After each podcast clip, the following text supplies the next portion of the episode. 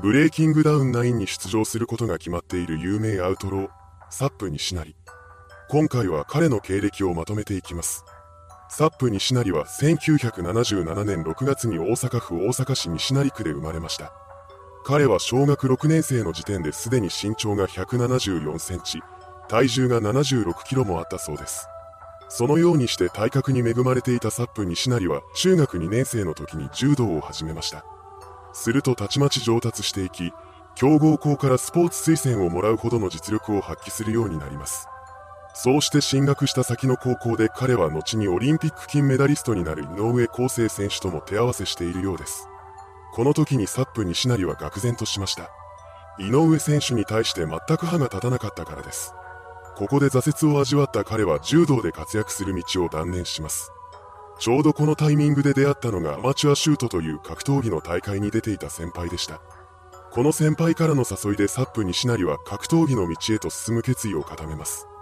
それからの彼は地下格闘技大会の走りである剣王に参戦するようになりました。もともと柔道の実力者だったのに加えて打撃のセンスもあったサップ西成は地下格闘技の世界でたちまち名を挙げます。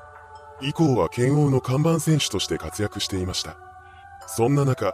彼の地元である大阪で新たな地下格闘技団体、つわものが設立されます。当初つわものは団体設立の理由を次のように語っていました。さらに強い相手と戦いたいという選手や引退または挫折した選手に戦いの場を提供し、プロへの登竜門としたい。そうした目標を掲げてつわものを創設した人物の名は山根真一です。山根は2019年に安倍晋三元首相が開催した桜を見る会に出席していたことで問題になった大物半グレです。彼は後に沖縄でも勢力を拡大させることとなるのですが、この時点では大阪を中心に活動していました。サップ西成はそんな山根の取り巻きの一人だったそうです。なお、サップ西成はつわもの創設の前後でアウトローのカリスマとして知られる瓜田淳氏とも知り合っています。ただ、その出会い方は最悪でした。ある日、大阪南の繁華街でサップ西成のグループが別のグループと喧嘩になったそうです。そこに売田のグループが合流してきます。そしてそのまま殴り合いの喧嘩に発展しました。総勢30人ほどが入り乱れる中でサップ西成は売田のことを引きずり回していたと言います。最終的には先輩が間に入って話がつけられたようです。その後、サップ西成はつわものの運営会社社長になりました。それからしばらくして代表という肩書きにも慣れてきた頃に彼は著名人が集まるパーティーに出席します。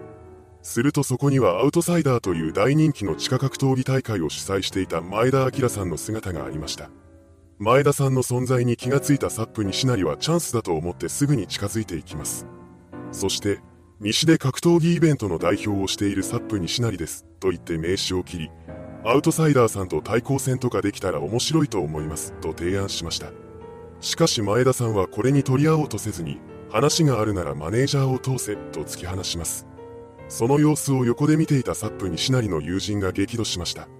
どうやらこの友人は以前にも別件で前田さんと揉めていたみたいなのです。ここで両者は言い合いになりました。この一件があったため、サップ西成は前田さんに対して悪い印象を持っています。同時期に東京では反グレグループの代表格である関東連合が勢力を拡大し、敵対する人物との抗争を繰り返していました。そして2012年9月2日に六本木クラブ襲撃事件が発生します。この事件では関東連合のメンバーが敵対人物と間違えて全く関係のない一般人を殺害してしまいました。こうして一般人の死者が出たことで警察も本気になります。そんな中、関東連合の凄まじい勢いを目の当たりにした関西の不良たちが西の関西連合を作ろうなどと息巻くようになりました。そして2012年頃から大阪の南を拠点にして恐喝などの犯罪を繰り返す半グレが増えていったのです。その半グレの中にはつわものに出場したことがある選手も含まれていました。彼らの中にはつわものをグループ名のようにして使い、暴れ回る者もいたようです。ただ、実際のところサップ西成率いるつわものは地下格闘技団体でしかなく、所属選手もバラバラでした。それなのにもかかわらず、後ろ盾を持たない南の半グレたちはつわもの所属を自称し、各地で問題を起こすようになるのです。関東連合のこともあって当時の警察は半グレ対策を徹底的に強化していました。そうなると当然つわものを名乗る集団も目をつけられるようになります。その結果、彼らとは無関係だったサップ西成にも火の粉が降りかかる可能性が出てきました。当時は警察が勝手に強者を反グレグループとくくって準暴力団指定するという噂も出回っていたそうです。その間にも大阪では強者を自称する半グレが増えていきます。この動きを見て抑えきれないと判断したサップ西成は2013年3月に格闘技団体である強者を解散させました。それからしばらくするとアウトサイダーが大阪に進出してくることが決まります。その際、強者に出場した経験がある選手は省かれたそうです。この話を聞いたサップ西成は、こっちが活動できへんようになったら挨拶もなく来るのか。汚い奴らやな、と激怒しました。それに加えて過去にパーティーで揉めたこともあったため、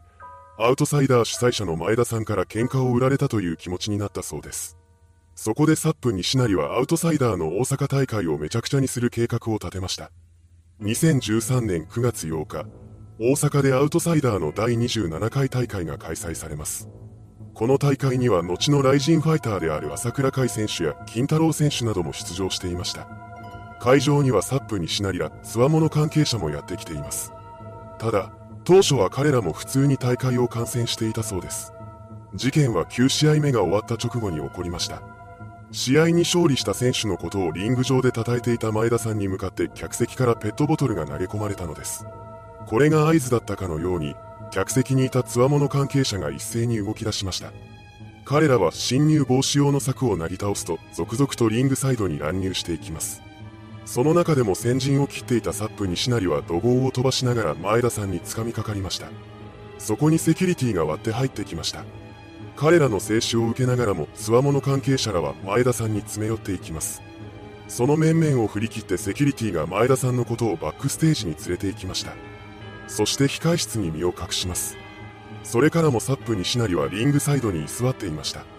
そして仲介役の人間に対して、前田明を呼んでこいと言い放ちます。ですがそれで前田さんが控室から出てくることはありませんでした。その状態が1時間ほど続いたところでサップ西成が、俺が一人で行くんやから話をさせろと言い出します。これを受けた前田さんは何人かの立ち会いのもと、絶対に手を出さないという条件付きで対面を許したそうです。こうして控室に通されたサップ西成は前田さんの前に置かれていた机を蹴りつけます。そして、今すぐ俺と差し出すんのか、詫び入れるのかどっちや。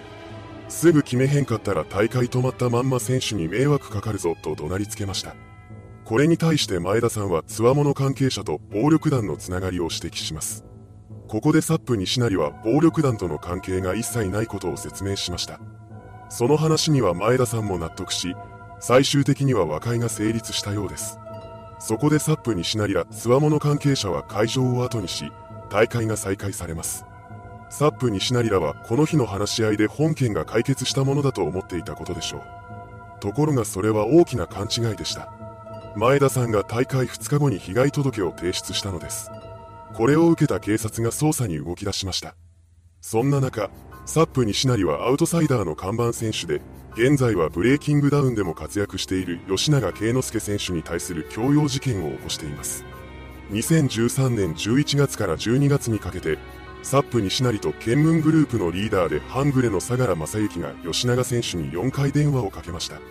そして、大会に出るなら兵隊集めていったるなどと脅しつけ、12月8日に門真市内で開催された大会への出場を諦めさせたのです。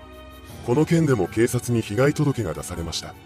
そして2014年1月になるとサップ西成は威力業務妨害や暴力行為処罰法違反などの容疑で逮捕されます。これは大会襲撃の件で問われた罪でした。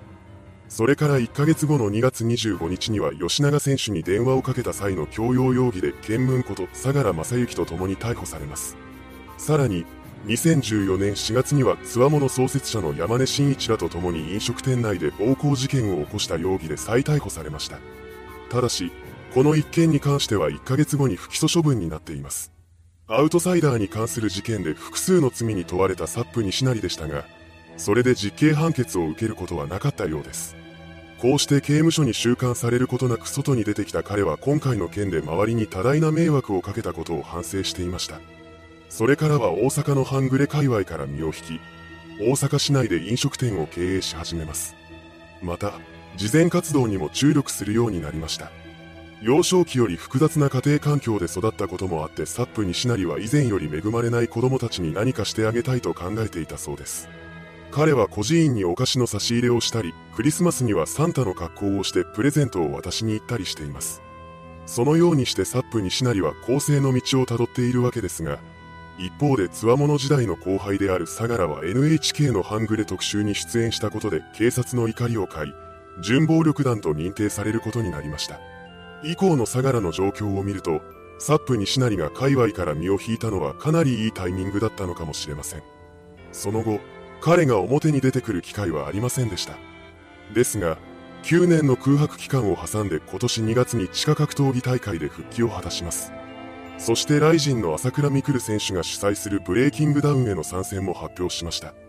いかがでしたでしょうか？アウトサイダーを襲撃したことで全国にその名を轟かせた不良。サップ西成。